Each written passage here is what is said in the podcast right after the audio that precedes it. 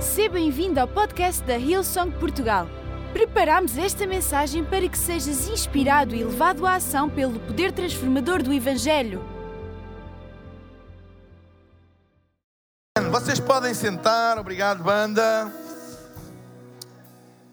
Êxodo capítulo 4, Êxodo capítulo 4, versículo 1 a 5, na versão O Livro, e o título da minha mensagem hoje é O que é isso que tens na mão? O que é isso que tens na mão? Êxodo capítulo 4, versículo 1 a 5, diz assim: Então Moisés disse: Eles não vão acreditar em mim, nem fazer o que lhes disser. Vão antes dizer-me: O Senhor nunca te apareceu. O que é isso que tens na mão? perguntou-lhe o Senhor. Uma vara de pastor, respondeu. Lança-a no chão, disse Deus. Moisés assim fez e a vara tornou-se em cobra e ele até fugira dela. Então o Senhor tornou a dizer-lhe: Pega-lhe pela cauda. E a serpente tornou-se em vara de novo. Faz isto, disse-lhe o Senhor, e hão de dar-se conta de que o Senhor, o Deus dos vossos antepassados, Abraão, Isaac e Jacó, te apareceu verdadeiramente. Até aqui a palavra de Deus. Uma das vantagens que nós temos ao ler os textos da Bíblia, as narrativas das histórias da Bíblia, é que nós sabemos o desfecho. Nós sabemos o desfecho, nós sabemos os capítulos e os segmentos da história seguintes. E isso permite-nos ter uma visão do quadro, uma visão da história mais global. E conseguimos interpretar as diferentes fases da história de acordo com a visão global da história, com o quadro geral da história. É uma das vantagens que nós temos. Nós sabemos perfeitamente que esta vara, este bordão de pastor, que Moisés tinha na mão iria ser o bordão de pastor, a vara, que ele iria tocar nas águas do rio Nilo e transformar as águas do rio Nilo em sangue. Nós sabemos perfeitamente que esta foi a vara que tocou as bordas do Mar Vermelho e ele se abriu para que o povo de Israel passasse a pé seco para o outro lado. Nós sabemos que foi esta mesma vara que voltou a tocar no leito seco do Mar Vermelho e o mar se fechou de novo com os exércitos de Faraó lá no meio e morreram afogados. Nós sabemos que esta vara foi a vara que tocou na rocha em Horeb, num deserto, e que dessa rocha fluiu água pura para que o povo de Israel pudesse beber água no meio do deserto. Nós sabemos agora que vara poderosa era esta. Mas na altura, quando Deus lhe perguntou o que é isso que tens na mão, o que ele tinha na mão para ele, com a luz que ele tinha na altura, com o que ele sabia da história dele, era apenas uma vara para apacentar ovelhas. A vara que ele tinha na mão não era nada de especial. Era um pau que ele tinha para ajudar a apacentar ovelhas. Aliás, para ele, esta vara até nem era nada de especial, porque Moisés, que tinha sido criado no palácio de Faraó, no Egito, que chegou perto do trono que governava a maior potência e império da altura, mas que por causa de um erro dele, de um crime que ele cometeu no Egito, um homicídio, teve que fugir. E agora o trabalho dele era não mais no palácio, não mais de governo, mas o trabalho dele era apacentar as ovelhas do sogro. E no fundo, aquele pau, aquele bordão de pastor trazia-lhe à lembrança o quanto ele tinha perdido e a situação dele agora, que era incomparavelmente menos poderosa, menos glamourosa, menos prometedora do que aquela que ele já tinha tido. Então, ele não tinha a vantagem que nós temos de ler a história e saber o final. Ele apenas sabia que ele tinha uma vara que representava uma situação profissional agora, que era apacentar ovelhas do sogro, ainda por cima. Então, nada de especial.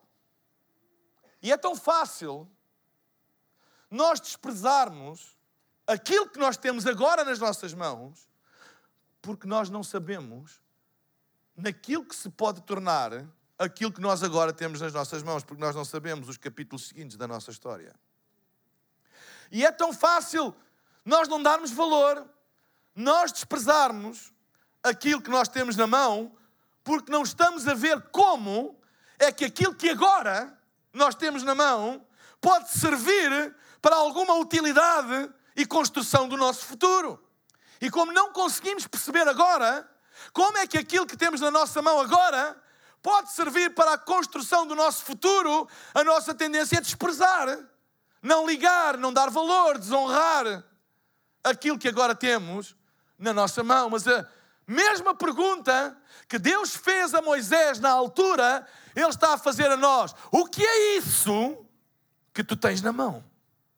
O que é isso que tu tens na mão? E eu hoje queria falar sobre isto porque nós tantas vezes desvalorizamos o que temos porque não sabemos verdadeiramente no que é que aquilo que nós temos na mão agora se pode vir a tornar. Então desprezamos, desvalorizamos. Não é nada pouco comum vivermos tão focados com o que não temos que desconhecemos o verdadeiro poder daquilo que nós temos na mão. Nós vivemos numa época em que as pessoas é tão fácil se focarem naquilo que não têm e gostavam de ter. E ouvimos uma linguagem baseada no se eu tivesse isto, se eu tivesse aquilo, eu poderia fazer isto, eu poderia fazer aquilo. Ou seja, é tão fácil focarmos naquilo que nós não temos e com isso desprezamos aquilo que verdadeiramente temos nas nossas mãos. Eu hoje gostava de falar acerca disso e de que Deus ainda está a fazer essa pergunta a todos nós, quando nós nos queixamos, quando nós nos desfocamos no que temos e começamos a pôr o nosso foco naquilo que não temos e gostaríamos de ter e como bom seria a nossa vida se eu tivesse isto ou aquilo, eu creio que Deus ainda hoje está a fazer a mesma pergunta. Ei, o que é isso que tu tens na mão? O que é isso que tu tens na mão? Só há uma maneira de descobrir o poder daquilo que temos. Só há uma maneira é usar e não desprezar. Tu só vais descobrir até onde aquilo que tu tens agora te pode levar se tu usares. Porque se tu desprezares, desonrares e deitares fora, tu nunca vais descobrir o que é que isso te pode fazer por ti nas mãos de Deus. Sabem? Se Moisés tivesse desprezado a vara que ele tinha na mão e aquilo era apenas uma vara de pastorear ovelhas e ele tivesse desprezado, aquela vara, ele nunca iria descobrir o valor e o poder que havia numa simples vara de pastorear ovelhas. Esta vara hoje tornou-se icónica. A vara de Moisés, eu creio que se a vara de Moisés ainda andasse por aí, estaria num museu tipo a Arca da Aliança do Indiana Jones, alguém iria fazer um filme como encontrar a vara de Moisés. Porque teria poder para abrir mares, poder para fechar mares, poder para transformar água em sangue, poder para tirar água potável no meio do deserto. Uau! Que vara notável! Que vara extraordinária! Onde é que andarão essas varas? Nas minhas e nas tuas mãos. Só que muitas vezes desprezadas, desonradas e sem perceber que o valor daquilo que nós temos nas nossas mãos é muito superior ao valor que nós conseguimos ver no presente agora. E eu queria falar sobre isto. Talvez tu tenhas chegado aqui desesperado, frustrado, desmotivado, desinteressado, abatido, a pensar que a tua vida não faz sentido, que não tens nada daquilo que sonhaste, planeaste. Mas eu hoje quero te perguntar: o que é isso que tu tens na mão?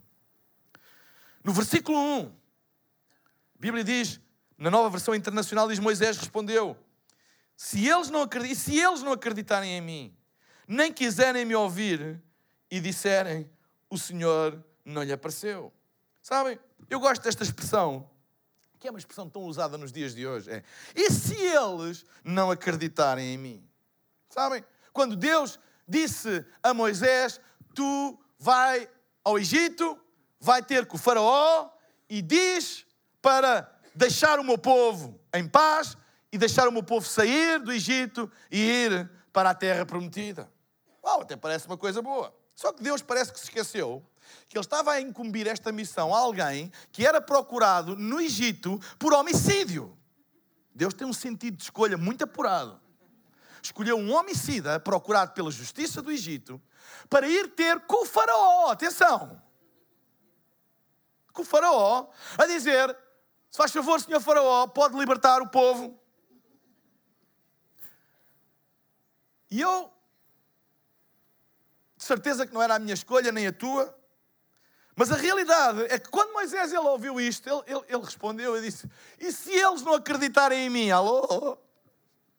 E se eles disserem, pá, mas quem é que tu pensas que é que era o mais natural eles dizerem? E se? Eu gosto desta expressão e se, porque é uma expressão que nós usamos tantas vezes. E se não der certo? E se não resultar? E se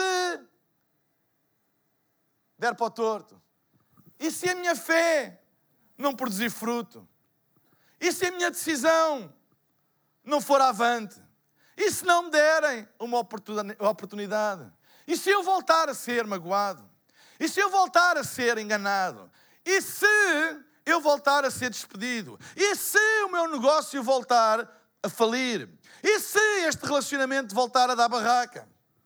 E se, e se, e tantas vezes nós usamos esta expressão e se como uma dúvida, uma desculpa, uma racionalização para nós não fazermos, para nós não agirmos, para nós não avançarmos. Muitas vezes perguntamos: será que eu devo tomar esta decisão? E se eu tomar esta decisão e, e se, e se, e se? Este e se de Moisés não era um e se, hum, como é que eu ia dizer? Intelectual ou conceptual. Sabem aquelas pessoas que estão sempre a arranjar e se, não é? Porque, por nada, por nós usamos uma expressão aqui em Portugal que é patinar na maionese. É, começam, então, mas e se, e se, e, mas, mas sabem, Moisés não era por uma questão de, deixa-me cá complicar aqui as coisas, não. Moisés estava a colocar estas, estas questões por uma questão da sua própria história e da sua própria experiência. Ele diz: Deus, ok, tu dizes para eu ir ao Egito, e se eles me matarem? E se eles não acreditarem em mim, que é o mais natural? E se eles pensarem, mas que grande lata que tu tens, quer dizer, estás a ser procurado para a justiça, chegas aqui e queres falar com o faraó. Tu és preso logo ali no CEF, no Serviço de Estrangeiros e Fronteiras. Parece no computador, Moisés, alerta, alerta, alerta. Homicida, homicida, procurado. Mandato de captura. Ele diz: Não, não, espera aí, não me prenda já, eu quero ir falar com o faraó. E se? Era um e se que tinha uma base lógica. Era um e se que tinha uma base de experiência, de história. Estava relacionado com acontecimentos passados. Sabem? E o bordão de Moisés era também um símbolo histórico.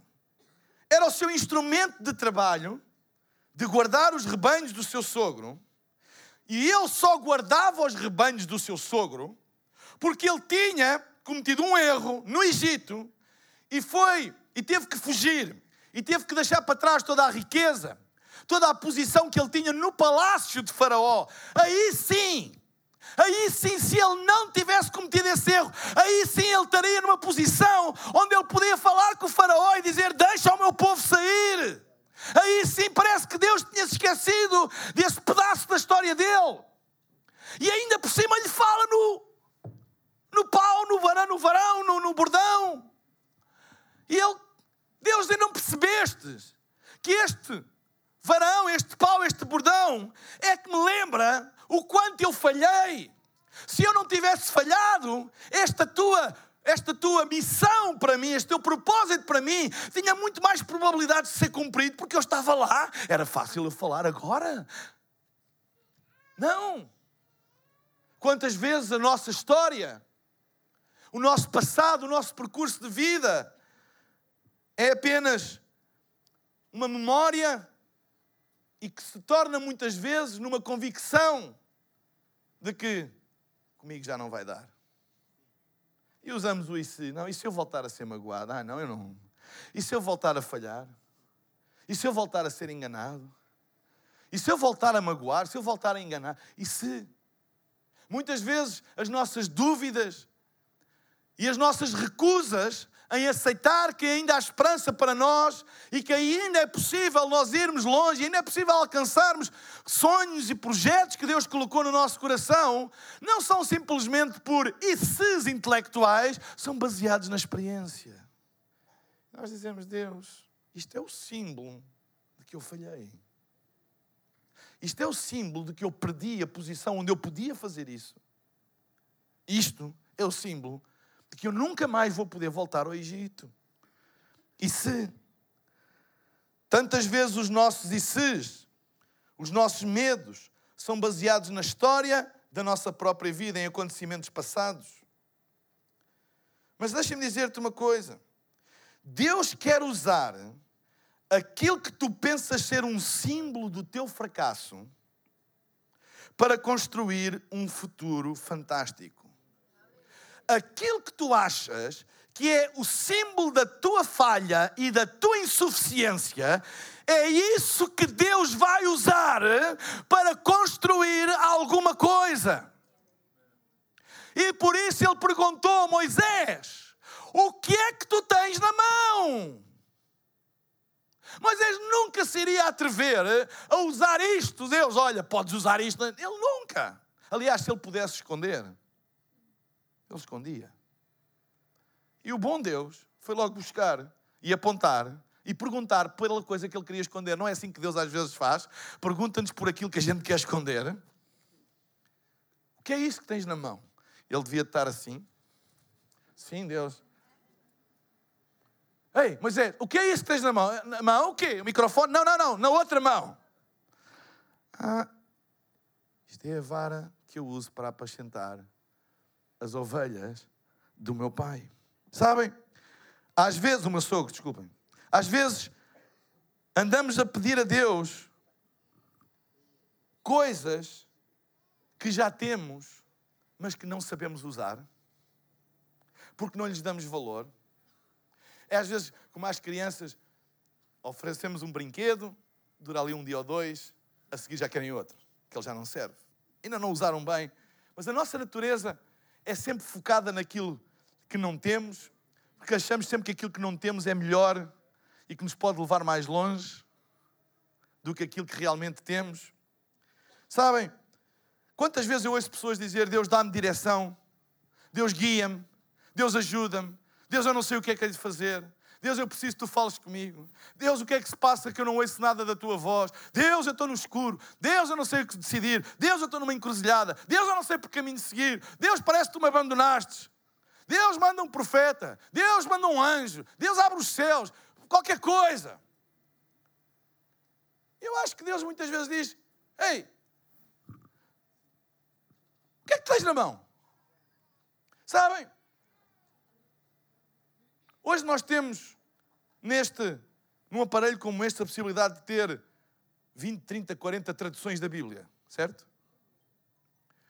Tão fácil. Nós hoje vemos uma era que é tão fácil aceder à palavra de Deus e às vezes andamos a pedir direção a Deus e Deus pergunta: O que é isso que tens na mão? Onde é que está a tua Bíblia? Porquê é que tu não a lês? Porquê é que tu não a usas? Tu andas à espera de sinais do céu e que eu apareça aqui e acolá, e tu tens na tua mão a palavra da verdade que transforma vidas, que muda circunstâncias, e tu estás-me a perguntar: Ei Deus, onde é que estás? Olha a direção, o que é isso que tens na mão? Sabem, vivemos numa era em que as pessoas desprezam muitas vezes a palavra, mas a palavra está na tua mão, como nunca ao nosso alcance. Nós podemos ler a palavra. Aliás, nós hoje até podemos ler a palavra no autocarro sem levar aquelas Bíblias gigantes e dizer eu sou crente. Ei, está nas nossas mãos. E às vezes pedimos, oh Deus, eu estou tão feio, eu não sei o que fazer. E não usamos aquilo que nós temos. Deixa-me dizer-te uma coisa. A Bíblia diz que Deus já nos abençoou com todas as bênçãos espirituais. Sabem qual é uma dessas bênçãos espirituais? É a palavra de Deus. É uma bênção que Ele já nos deu e muitas vezes nós não usamos e depois andamos focados em coisas que não temos, quando temos a coisa mais poderosa nas nossas mãos, que é a palavra do Deus vivo, a palavra do Deus verdadeiro, que criou os céus e a terra e disse Deus haja luz e houve luz. Essa palavra que pode criar novas realidades na nossa vida, às vezes nós desprezamos porque está nas nossas mãos. Era melhor se fosse um profeta, um pastor, alguém, um evento, qualquer coisa. E que... A Bíblia diz: o pão nosso de cada dia nos dá hoje. O pão nosso de cada dia nos dá hoje. Às vezes desprezamos as coisas que Ele nos dá todos os dias. Eu, eu ontem estive num, num, num casamento, e, e casamento normalmente tem boa comida. E este não era exceção. E, sabem, a gente às, às, vezes come tanto, chega e, e, às vezes já nem dá valor ao resto, já estamos tão cheios. Mas ficamos com as memórias, ai aquele prato, ai aquela sobremesa, ai aquele isto e tal. E lembramos muitas vezes durante anos para o resto da nossa vida. Mas deixem-me dizer que aquilo que me mantém a mim e a ti em pé não são as refeições especiais que a gente se lembra dos casamentos, são aquelas milhares de refeições anónimas e muitas vezes nem te lembras nunca mais delas, mas são essas que te põem em pé, são essas que te dão força para tu trabalhares todos os dias. Sabem? E é isso que a Bíblia fala do pão nosso de cada dia, também espiritual. Não é apenas aquela grande evento, aquela grande conferência, ou aquela grande reunião, ou aquela grande palavra, mas é aquilo que todos os dias tu lês e tu comes de Deus, da palavra de Deus, esse é o teu pão nosso de cada dia, é isso que te faz forte, é isso que faz olhar para, para o futuro e dizer assim: não, Deus está comigo, Ele vai me ajudar, este é o pão nosso de cada dia, eu vou usar aquilo que eu tenho da minha mão. Às vezes andamos tipo baratas tontas à procura daqui e acolá, e Deus já nos deu todas as coisas que nós precisamos no que diz respeito ao nosso futuro. Não despreze a palavra de Deus. Uma das coisas que nós ensinamos aqui na Ilson de Portugal, seja quem for que dá a palavra, honra, porque é o teu pão nosso de cada dia. Não interessa se sou eu, se é o A, se é o B, se é o C, é a palavra de Deus. E às vezes há pessoas que dão só luxo de desprezar e dizer, ah, hoje é aquele, eu não vou, agora é aquele, eu não gosto. Agora... Ei! Depois diz que tens fome. Depois diz que estás fraco. Depois diz que não ouves de Deus. O pão nosso de cada dia nos dá hoje. Amém? A Bíblia diz também lá em Romanos, para nós renovarmos a nossa mente com a palavra de Deus. E fala acerca do nosso culto racional. Ou seja, regular. A nossa ração de comunhão com Deus diária. A nossa alimentação diária. É tão fácil nós desejarmos coisas grandes e desprezarmos as pequenas que temos na mão. Usa bem aquilo que Deus colocou nas tuas mãos. Usa bem a palavra de Deus. Sabem, é uma das bênçãos espirituais que está ao nosso alcance. É a palavra de Deus. E hoje temos formas de a ter sempre junto de nós de podermos lê-la, de buscá-la, de, de, nos fortalecermos dela. E às vezes queixamos que estamos fracos, que estamos desanimados e que, e, que, e, e que estamos sem forças e que estamos cansados e pensamos que a culpa é do A, do B e do C. Mas sabem, a culpa é de nós não usarmos bem aquilo que nós temos na nossa mão. Se estás com fome, come. Porque Deus colocou uma comida na tua mão todos os dias, tu podes acedê-la e alimentares quando estás fraco, quando estás abatido, quando estás com dúvidas, quando estás desanimado, tu podes lá ir está nas tuas mãos. Não é uma coisa que está lá longe, não é uma coisa abstrata lá longe, é alguma coisa que tu podes todos os dias aceder. O que é isso que tens na mão? Não vamos desprezar aquilo que nós temos na nossa mão. Então deixe-me dizer, este é o primeiro ponto que eu quero dizer é que aquilo que tu precisas está ao teu alcance. Só que às vezes nós desprezamos. Mas não desprezes as bênçãos que Deus colocou na tua mão. O que é isso que tens na mão? A segunda coisa, o teu futuro será influenciado por aquilo que tens e não pelo que não tens, mas que achas que deverias ter. Eu vou repetir: o teu futuro é influenciado por aquilo que tens e não por aquilo que não tens, mas que achas que deverias ter. No capítulo 3 de uh, Êxodo, Moisés desculpou-se com a credibilidade que não tinha e com a eloquência que não tinha. Quando Deus o chamou e disse: Moisés, volta para o Egito, fala com o Faraó e liberta o meu povo do Egito. Ele desculpou-se com duas coisas: credibilidade que não tinha e não tinha. Ele não tinha credibilidade, ele era um, um homicida, ele não tinha. Ele disse: Deus, como?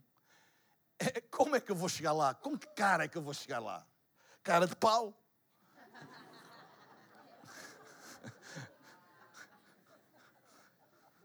Com que cara é que eu vou chegar lá?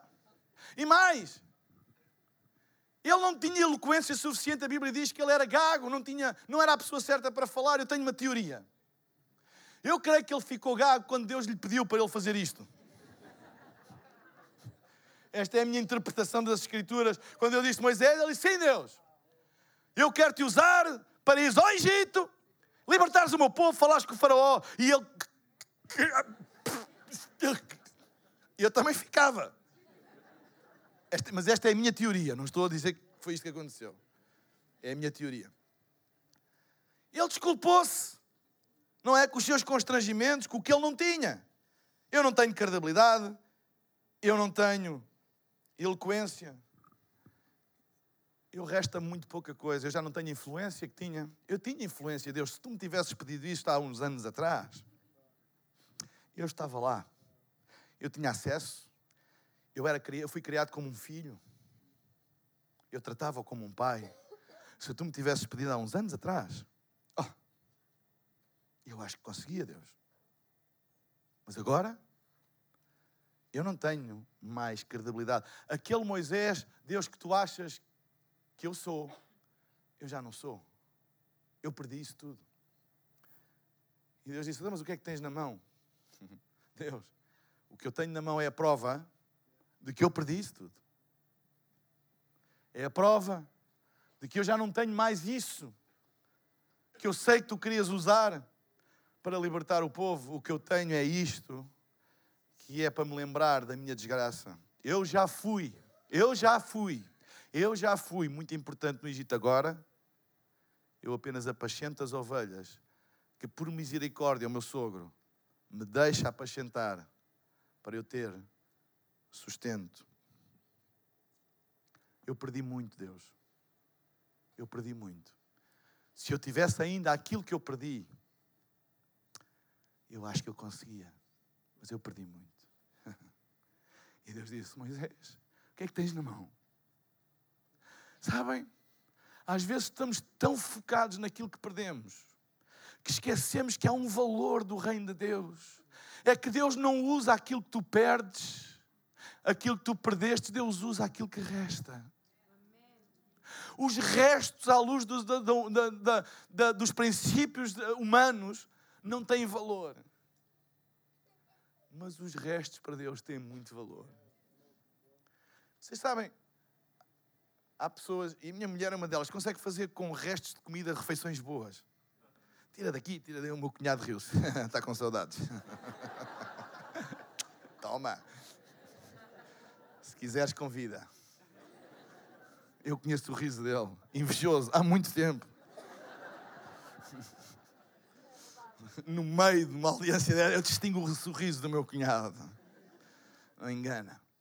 Mas sabem, é possível às vezes fazer com restos uma refeição boa. E às vezes nós pensamos e estamos tão focados naquilo que nós perdemos. Eu já fui, eu já tive, eu já possuí, mas agora perdi. E às vezes andamos tão frustrados, desanimados por causa daquilo que perdemos. Mas Deus quer te ensinar uma coisa, um princípio. Deus não usa aquilo que tu perdeste. Deus usa aquilo que resta. Há poder naquilo que resta. Não te foques no que perdestes, foca-te naquilo que ainda resta.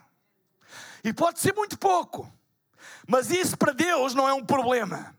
A Bíblia está cheia de histórias de como Deus conseguiu usar aquilo que resta para fazer coisas grandes. 20 mil homens e mulheres e crianças famintos Deus vira Jesus vira-se para os seus discípulos e diz: Deem-lhe vocês de comer. E eles disseram: Como é que nós vamos dar de comer a 20 mil pessoas se as lojas já fecharam e eles já comeram a maior parte do farnel que trouxeram? Jesus disse: Vão e procurem o que resta. Encontramos cinco pães e dois peixes. Pouca coisa. Ótimo. Manda-os sentar. Chega. Lembram-se da história do cego, Bartimeu? Ele era cego, estava sentado a pedir caminho, a pedir esmola no caminho, e diz que ouviu, ouviu que Jesus estava a passar perto do caminho onde ele estava. E ele já não tinha condições de fazer o que toda a gente fazia quando queria alguma coisa de Jesus, que era ir ter com ele, como a mulher do fluxo de sangue, que conseguiu furar entre a multidão para tocar nele. Ele não podia fazer isso porque ele perdeu a vista. Ele podia dizer: se eu tivesse vista agora, se eu não tivesse perdido a vista, eu conseguia me levantar e conseguia ter com Jesus e talvez eu tivesse esperança. Mas a Bíblia diz que ele começou a gritar: Filho de Davi, tem misericórdia de mim. E gritou tão alto que até os discípulos o mandaram calar, e quando o mandaram calar, ele ainda começou a gritar mais alto até que Jesus parou. Sabem qual é a grande lição? Ele podia se ter escusado naquilo que ele tinha perdido, que era a vista, mas ele ainda tinha voz. E como ele ainda tinha voz, ainda lhe restava a voz, ele usou aquilo que ele tinha. Podia não dar muito, podia não dar em nada, mas ele ia usar aquilo que ele tinha. E como ele usou aquilo que ele tinha, Deus fez um milagre na vida dele. Se ele tivesse ficado parado, focado naquilo que ele tinha perdido, ele não ia encontrar nunca um encontro, Iria ser curado, mas porque ele usou o que lhe restava. Como ele usou o que lhe restava. Ele viu Deus fazer um milagre. Deus não se move naquilo que tu perdeste, Deus move-se naquilo que resta. O teu milagre está naquilo que resta. Talvez a vida tenha sido muito injusta contigo, talvez a vida tenha sido muito traiçoeira e madrasta contigo, talvez tu tenhas tido perdas que, consideras quase irreparáveis. Deixa-me dizer-te uma coisa: tu hoje vieste aqui a este lugar para Deus te dizer: Ei, usa aquilo que resta, porque eu sou capaz de fazer com aquilo que resta aquilo imaginas. Deus move-se naquilo que resta, não desprezes aquilo que ainda tens. Deus é capaz. Talvez tenhas vindo a este lugar, pastor. Eu já tive uma vida, eu já tive um relacionamento com Deus, eu já fui usado por Deus, ou eu já tive uma vida bonita, eu já tive um relacionamento, eu já tive uma família, eu já tive uma empresa, eu já tive, mas eu perdi tudo. E agora procuro viver um dia de cada vez sem muita esperança no futuro, porque não me resta quase nada. Tu vieste ao sítio certo, porque Deus está-te a dizer hoje: tu tens tudo o que tu precisas. Aquilo que te resta é tudo o que eu preciso para fazer a tua vida andar para a frente. Porque Deus não usa aquilo que tu perdes, Deus usa aquilo que resta. Sabem? Deus nunca vai chegar ao pé de ti como não chegou ao pé de Moisés. Ai, Moisés, que pena. Se tu ainda estivesses lá no Egito, se tu não fosses esse cabeça dura, se não fosses um fulano a querer fazer as coisas à tua maneira, eu podia fazer grandes coisas contigo, mas é sempre a mesma coisa. E agora estás nisto apacentar ovelhas do sogro. Grande evolução do palácio do faraó para escravo do sogro. Sim, senhora Moisés. Deus não disse isto. Sabem porquê? Porque para Deus, tu estás no palácio ou estás no campo a apacentar ovelhas se tu acreditares que aquilo que te resta é de Deus, cuidares, honrares e usares, Deus disse: sem problema, Eu te posso usar no palácio e posso te usar no deserto. Não tem problema. Talvez estejas no palácio, ótimo, posso usar no palácio. Estás no deserto, estás a passar pelo deserto, estás a passar, se calhar pelo vale da sombra da morte, ótimo, eu posso te usar na mesma. Usa aquilo que tu tens, usa aquilo que te resta. Moisés, o que é que tens na mão? O símbolo da vergonha dele. O símbolo da vergonha dele. Não te desculpes com o que perdestes, com as tuas deficiências, mas usa o que te resta. Terceira coisa, versículo 2 diz o seguinte: é tão interessante isto.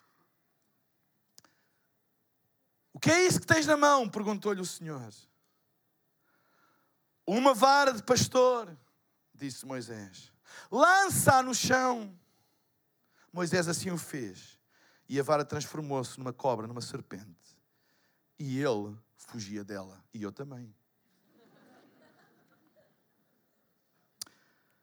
Mesmo as coisas das quais tens mais medo e vergonha, Ele vai usar para construir o teu futuro.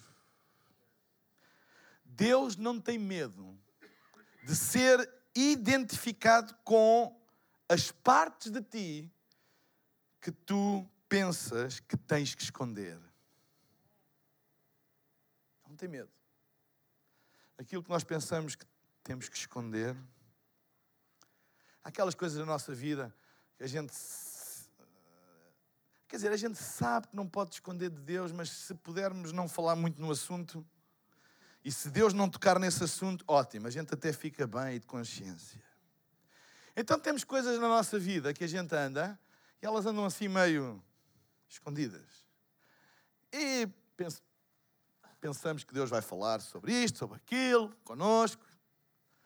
Se Ele não tocar neste assunto, a gente até se safa. Primeira coisa que Deus lhe pergunta, o que é que é isso que tens na mão?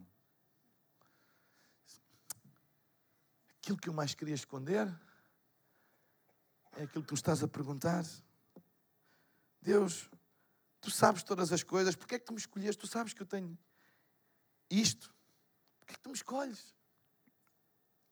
Deus não tem medo. E Deus disse a Moisés: Olha, o que é que tens na mão? Uma vara de pastor. Larga. E ele largou-a. E quando ele a largou, que é que a Bíblia diz? Transformou-se numa serpente, numa cobra. E ele fugiu dela. Serpente é uma coisa perigosa. Serpente é uma coisa. Eu, eu não gosto de cobras. É dos poucos bichos que eu, eu nunca peguei. Ora Deus para nunca pegar. Amém.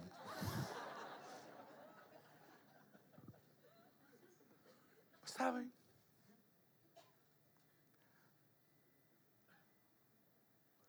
Era um objeto perigoso, uma cobra, um animal perigoso. Mas é interessante que só se transformou em cobra quando ele deixou da mão. Sabem? Quando nós desprezamos as coisas que Deus nos deu para a nossa mão, quando nós lançamos fora as coisas que Deus nos, nos deu para a nossa mão, nós fugimos delas. Porque elas têm o potencial de nos magoar, de nos desmascarar, de nos desonrar, então fugimos. E não queremos nada. Temos na mão, mas lançamos fora lançamos fora e elas tornam-se perigosas para nós. Deixa-me dizer-te, se tu não honras e não, e, e, e não usas e, e, desprezas aquilo que tu tens na mão, isso vai se tornar numa coisa que tu queres fugir, que queres te esconder dela, porque é perigosa para ti. O facto de ele ser procurado pela justiça do Egito era uma situação perigosa para ele. Ele queria fugir, ele queria fugir do fracasso, ele queria fugir da memória do que ele foi e já não é. Então, Deus disse: lança, lança. As coisas que tu tens na mão só são potencialmente perigosas e destrutivas quando tu não as usas, quando tu as desprezas. lança. E ela transformou-se numa serpente. Mas reparem depois o que é que Deus disse. Ei, Moisés! Parecia que estava a brincar com ele. Pega agora nessa serpente pela cauda. E diz que ele pegou pela cauda e imediatamente aquela serpente se transformou num pau outra vez. Eu não sei se vocês repararam bem do que é que, do que, é que ele disse. Pega pela cauda. Eu não sei, eu não sou de todo especialista em cobras e muito menos em pegar nelas, mas vejo as cenas do YouTube e do National Geographic e eu acho que Deus se enganou. Deus, desculpa lá, mas é o que os especialistas dizem. Nunca se pega numa cobra pela cauda. Os especialistas de Deus dizem, e está no YouTube, eu posso te mandar o link se tu quiseres. Não quero ser desrespeitoso contigo, mas dizem os especialistas na arte de pegar cobras que as cobras não se pegam pela cauda. As cobras têm que ser pegadas pela parte onde elas são mais perigosas, que é a cabeça. E Deus, eu vi, ninguém me disse, eu vi, eles a fazerem isso nos vídeos do YouTube. Pega-se sempre pela cabeça, imobiliza-se a cabeça. A cauda não é o problema, a cabeça é que é o problema, onde está o poder destrutivo da cobra, o veneno, a mandíbula, está na cabeça. Deus, eu acho que tu pregaste uma partida a Moisés e eu acho que ele teve sorte. Mas qualquer coisa que falhou ali, Deus, dizem os especialistas que a cobra se pega pela cabeça e não pela cauda. Eu acho que Deus se virou para mim e disse: Tu não estás a perceber. Tu não estás a perceber que é pela cauda, porque da cabeça eu já tratei. Tu ainda não percebeste que é pela cauda, porque a cabeça já foi tratada, esmagada. Está escrito na palavra de Deus que a semente da serpente ferirá o calcanhar, mas a semente da mulher esmagará a cabeça. Então há coisas que tu podes pensar que são o teu destruição, a tua vergonha, se tu tentares pegar pela cabeça do teu controle, tu vais te magoar. Mas se tu confiares em mim, que aquilo que foi feito para destruir, eu já esmaguei o seu poder destruidor sobre ti. Pega pela cauda, que é um símbolo que tu confias naquilo que eu já fiz à cabeça.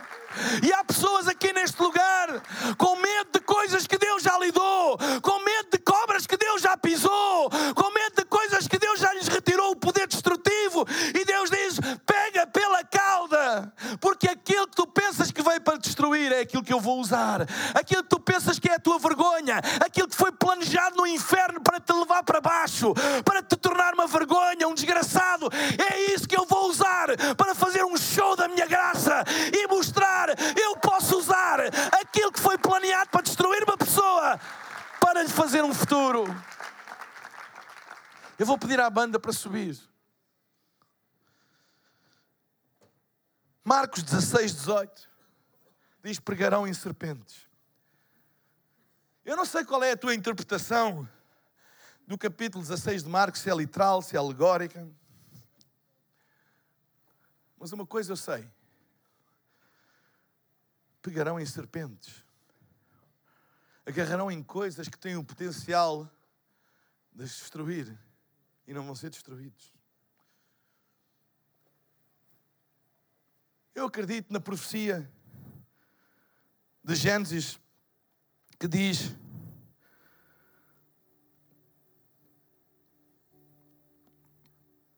de agora em diante tu e a mulher serão inimigas, assim como os descendentes de ambos.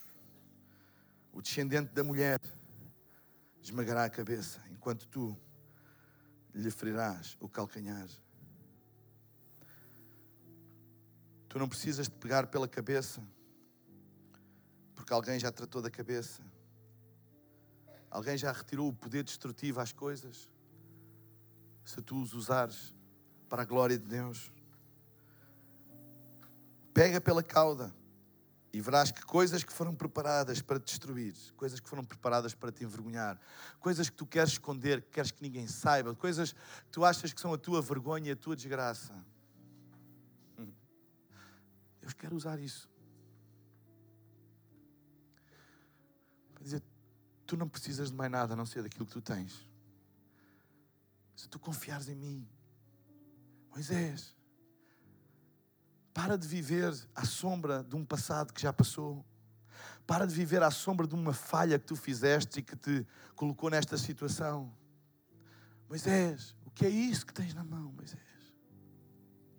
Eu acho que Deus está a fazer a mesma pergunta hoje. O que é isso que tens na mão? Ai Deus, eu, ah, isto não, Deus, isto é a minha. Deus, não, isto, isto eu já fui, mas eu agora, não, Deus, eu, eu acho que já não vou ter hipótese. Não, Deus, eu, eu fiz muita, muita coisa mal. Deus, ai não, eu errei muito. Deus, eu tomei muitas decisões erradas. Deus, eu dei cabo da minha vida. Deus, Deus, eu destruí a minha família. Deus, Deus, eu, eu, eu dei cabo do meu negócio. Deus, eu, eu, eu, eu dei cabo de todos os meus relacionamentos. Deus, eu. Deixa-me estar sossegado. Eu, pronto, eu, eu não estou. Eu sei que não era isto o melhor, mas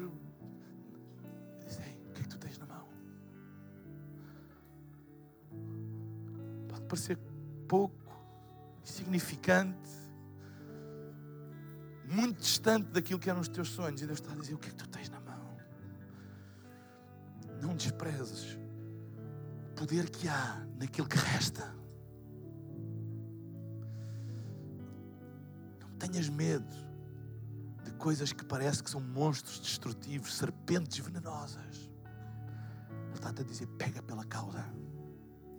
Isso não te vai fazer mal. Pega pela cauda. Eu já retirei o poder destrutivo a isso. E vou terminar lendo Isaías capítulo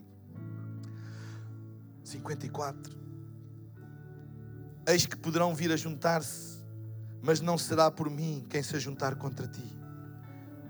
Cairá por amor de ti. Eis que eu criei o ferreiro que assopra as brasas no fogo, que produz a ferramenta para a sua obra. Também criei o assolador para destruir mas toda a ferramenta preparada contra ti não prosperará. E toda a língua que se levantar contra ti em juízo, tu a condenarás. Porque esta é a herança dos servos do Senhor e a sua justiça que vem de mim, diz o Senhor. Toda a ferramenta foi planeada e preparada contra ti. Enquanto ela estava a ser preparada e planeada contra ti, Deus estava a ter um plano para usar essa mesma ferramenta a favor de ti.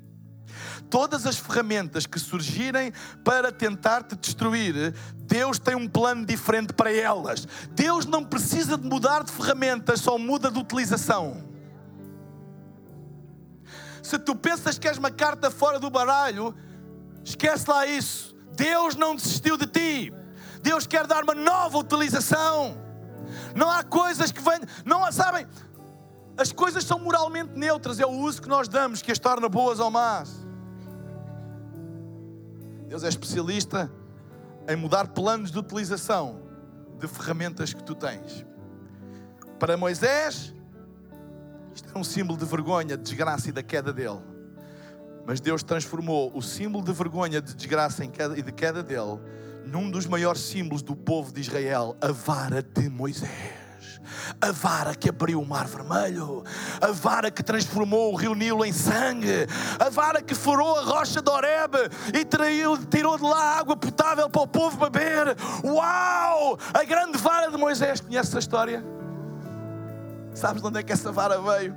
Eu dou graças a Deus porque há aqui pessoas hoje, abençoada vara, há pessoas aqui hoje que entraram aqui hoje com vergonha, entraram aqui hoje abatidas, sem esperança, por causa dos acontecimentos da vida deles e de coisas que eles acham que apenas são símbolos da sua vergonha e do seu falhanço.